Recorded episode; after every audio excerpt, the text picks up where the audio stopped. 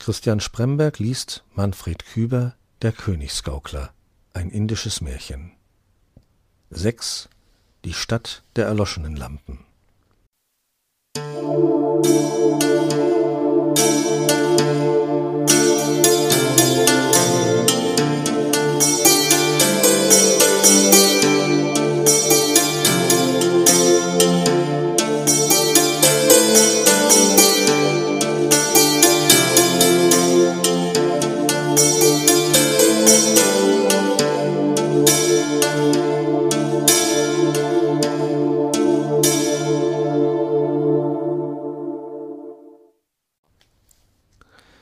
Mantau, der Königsgaukler, ging seinen Pfad weiter, und je näher er der Stadt der erloschenen Lampen kam, umso mehr Menschen gingen mit ihm den gleichen Weg.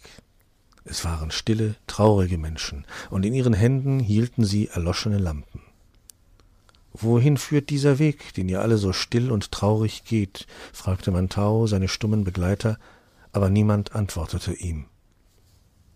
Endlich gesellte sich ein kleines Mädchen zu ihm, das eine zerbrochene Puppe trug und leise weinte. Es deutete mit der Hand auf graue Tore und Mauern, die in dickem Nebel lagen, und sagte, das ist die Stadt der erloschenen Lampen. Da wusste Mantau, der Königsgaukler, dass er den richtigen Weg ging, wohin die feinen Fäden seiner Lotosblume ihn zogen. Als sie nun in der Stadt der erloschenen Lampen angekommen waren, suchte Mantau eine Herberge für sich und seinen Affen. Eine solche war leicht zu finden, denn es war viel Raum in der Stadt der erloschenen Lampen. Verfallene Paläste und Tempel, morsche Häuser und Hütten und tiefe, leere Kellergewölbe, in denen einstmals reiche Schätze gelagert haben mochten. Mantau brachte sich und den kleinen Affen in einer alten Tempelhalle unter, deren Säulen morsch und geneigt dastanden, als trügen sie eine schwere Schuld vergangener Tage und in deren dunkler Nische ein Bildnis Brahmas stand. Es war ein schönes, vergoldetes Bildnis, aber das Gold war matt und verblichen, und die Spinnen spannen ihre Netze um den Gott Indiens. Mantau störte die Spinnen nicht, denn Brahma selbst erlaubte es ihnen ja, ihre Silberfäden um das erloschene Gold seines Hauptes zu weben. Keine Lampe brannte in der Stadt der erloschenen Lampen, still und traurig gingen die Menschen ihrer Arbeit nach, und bedrückt suchten die Tiere ihre wenige Nahrung. Auch sie waren ja mit ihren menschlichen Brüdern verbunden mit feinen Fäden, denn es ist alles verkettet in der großen Kette der Dinge und alles miteinander versponnen im Teppich des Lebens. Mantau aber ging durch die erstorbenen Gassen und tröstete die stillen und traurigen Menschen und redete mit ihnen von ihren erloschenen Lampen und wie man sie einmal wieder zum Brennen bringen könne. Er redete auch mit den Tieren, er half ihnen ihre Nahrung suchen und erzählte ihnen von einem schönen Garten, in den sie einmal wieder kommen würden. Den Kindern aber fertigte er Spielzeug aus Scherben und kleinen Steinen und lehrte sie damit zu bauen. Seit der Zeit wurde weniger geweint in der Stadt der erloschenen Lampen. Der kleine Affe aber wanderte getreulich mit Mantau und redete auch in seiner Weise mit den Menschen und Tieren, eifrig und mit erläuternden Bewegungen seiner Arme, seiner Beine und seines Schwanzes. Da geschah es, dass zum ersten Male wieder ein Kind lachte in der Stadt der erloschenen Lampen. Der Erhabene aber segnete Mantau, den Königsgaukler, um die verminderten Tränen und den kleinen Affen um ein wiedererwecktes Lachen. Denn es war beides eine göttliche Aufgabe. Die Häscher der Prinzessin Amaranth aber durchzogen häufig die Straßen, quälten und peinigten die Menschen und drohten ihnen, dass sie ja nichts verlauten lassen sollten von ihrer Stadt und ihren erloschenen Lampen, dass ja keine Klagen und keine Tränen in die Stadt der bunten Lampen hinüberdrängen und zum Palast der Prinzessin Amaranth. Wenn sie aber jemand fanden, von dem sie glaubten, dass er die Stadt der erloschenen Lampen verraten und die Kunde von ihr hinaustragen könne, dann banden sie ihn und warfen ihn ins tiefste Verlies, aus dem keine Tränen und keine Klagen mehr den Weg finden konnten. Denn es war ein Geheimnis um die Stadt der erloschenen Lampen, und niemand sollte darüber reden. Eines Tages aber geschah es, dass die Häscher wieder jagten, und sie hatten eine junge Frau ergriffen, die mit ihrer erloschenen Lampe durch die Gassen irrte, und wollten sie fesseln vor der alten Tempelhalle, in der Mantau mit seinem Affen lebte. Mantau trat herzu und hielt seinen Schild über sie, und die Häscher flohen. Da schaute die Frau mit der erloschenen Lampe Mantau ins Gesicht, und der Königsgaukler erkannte sie. Nun ist deine Lampe auch erloschen, Miramar, meine kleine Tänzerin, sagte er. Meine Lampe ist erloschen, als du aus der Stadt der bunten Lampen hinweggingst, sagte die Tänzerin und neigte sich vor ihm.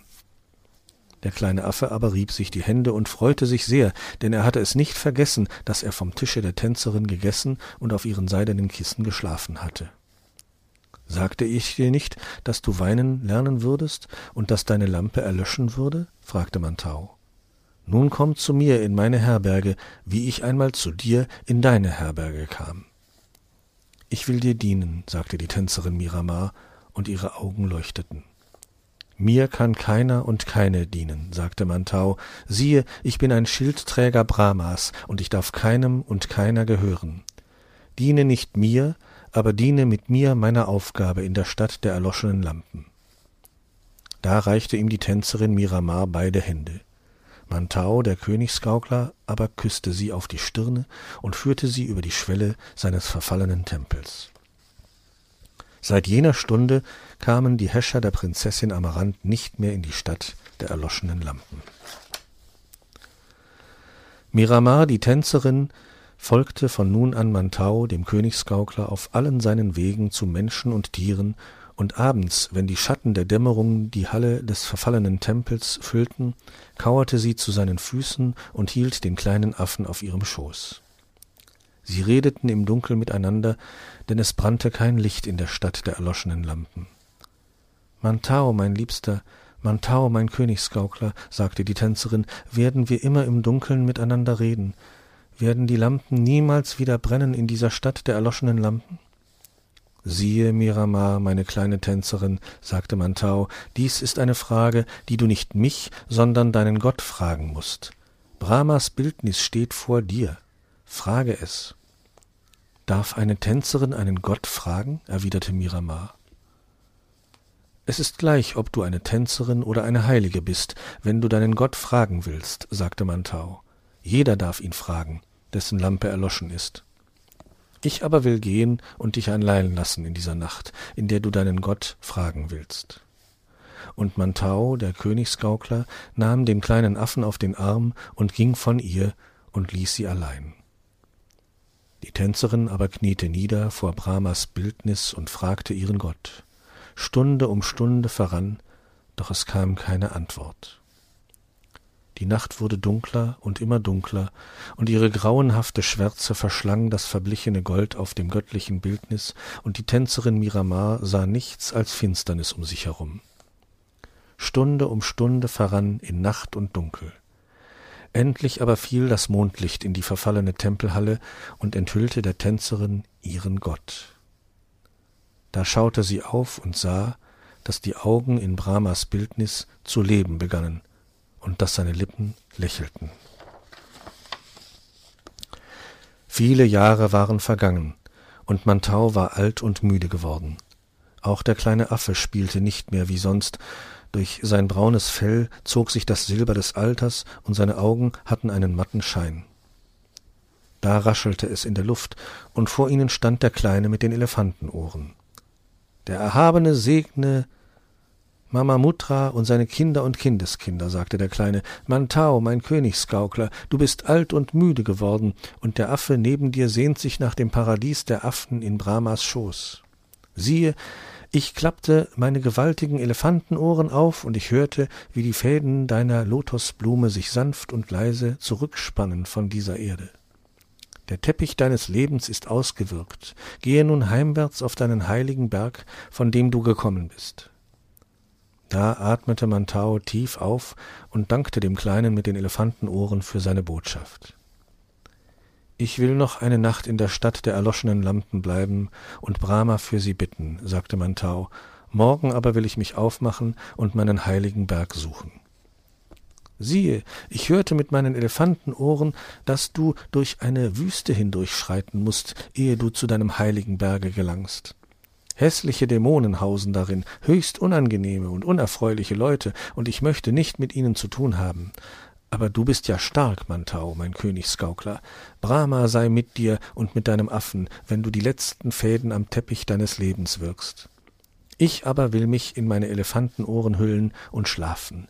Weich und warm sind diese Ohren. Der Erhabene segne Mamamutra und seine Kinder und Kindeskinder, seine entferntesten Verwandten und die kleinsten Säuglinge seiner ganzen Elefantensippe.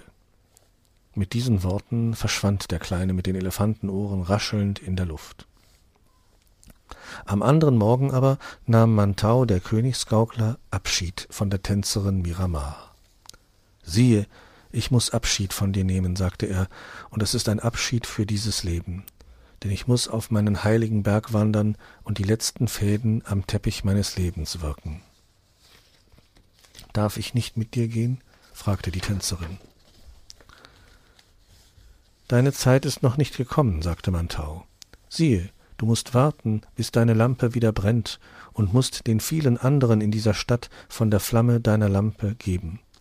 Mich aber und meinen kleinen Affen wirst du einmal wiedersehen im Königreich der Ferne. Der Erhabene segne dich, Miramar, meine kleine Tänzerin und meine große Heilige. Das war das erste Mal, dass Mantau sie so genannt hatte, und er neigte sich zu ihr und küsste sie viele Male zum Abschied. Dann nahm er Schild und Schwert, hob den Affen auf seine Arme und verließ die Stadt der erloschenen Lampen. Von einem hohen Hügel vor der Stadt hielt er noch einmal seinen Schild über sie. Dann wandte er sich und verließ Indien, das Land der wirren Wunder, so wie er es einstmals betreten hatte, mit einem Schild und einem Schwert, mit einer unsichtbaren Krone und einem kleinen Affen auf dem Arm, und ging in die Wüste. Die Tänzerin aber lag auf den Knien vor Brahmas Bildnis in namenloser Sehnsucht und weinte jammervoll. Da lohte eine kleine, klare Flamme auf in der erloschenen Lampe der Tänzerin Miramar.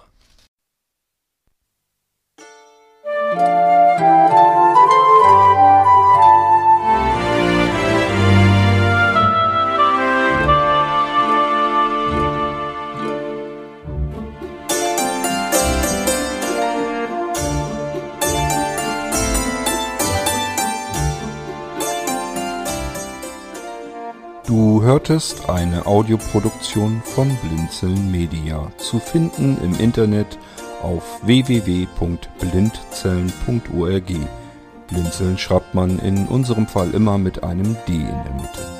Wenn du uns gerne kontaktieren möchtest, so geht das einerseits per E-Mail an podcast.blindzellen.org oder du verwendest dafür unser Kontaktformular auf unserer Homepage direkt zu finden unter kontakt.blindzellen.org. Wenn du uns einen Audiobeitrag für die Sendung zukommen lassen möchtest, dann benutze doch hierfür am einfachsten unseren Podcast Anrufbeantworter.